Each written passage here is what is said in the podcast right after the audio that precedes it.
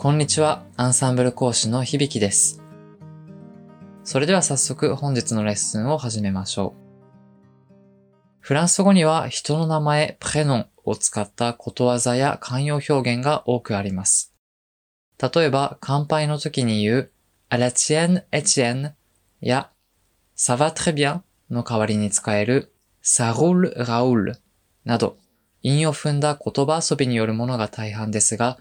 今日ご紹介したいのは皆さんもよく知っている名前、ピエールとポールを使った表現です。それは、デザビエ・ピエール、ポラビエ・ポール。デザビエ・ピエール、ポラビエ・ポール。ということわざなのですが、どういう意味だかわかるでしょうか？アビエという動詞は、サビエの形で代名動詞として使うと服を着るという意味になりますが、元はというと服を着せるという意味の他動詞です。そして、déshabiller はその habiller が否定された形なので服を脱がすという意味。よって、déshabiller Pierre pour habiller Paul は直訳すれば、ポールに服を着せるためにピエールの服を脱がす。あるいは、ピエールの服を脱がしてポールに着せるという風になります。転じて、このことわざには、一つの問題を解決するために別の問題を作るという意味があります。フランス人でも知らないことも多いようですが、由来はキリスト教にまで遡ります。もともとは、déshabiller Saint Pierre pour habiller Saint Paul というのが正式な表現だそうで、Saint Pierre は聖ペトロ、サンポールは聖パウロを表します。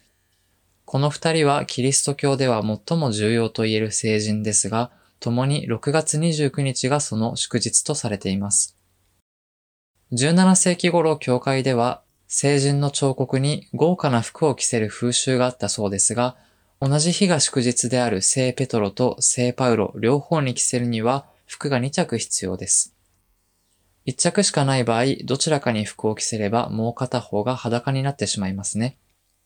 ここからある問題を解決するために別の問題を生むという意味が生じます。わかりやすい場面としては、誰かに借りたお金を返すためにまた他の誰かにお金を借りると言ったとき、Cette personne a déshabillé Pierre pour habiller Paul. Cette personne a déshabillé Pierre pour habiller Paul. ということができますね。いかがでしたか？今回のように知っておくと役に立つフランス語の一言は、アンサンブルで配信しているメールマガジン無料メールレッスンでたくさん紹介されています。ご興味がある方はぜひ、アンサンブル・アン・フランセのホームページから無料メールレッスンにご登録くださいね。それではまた、アビアント。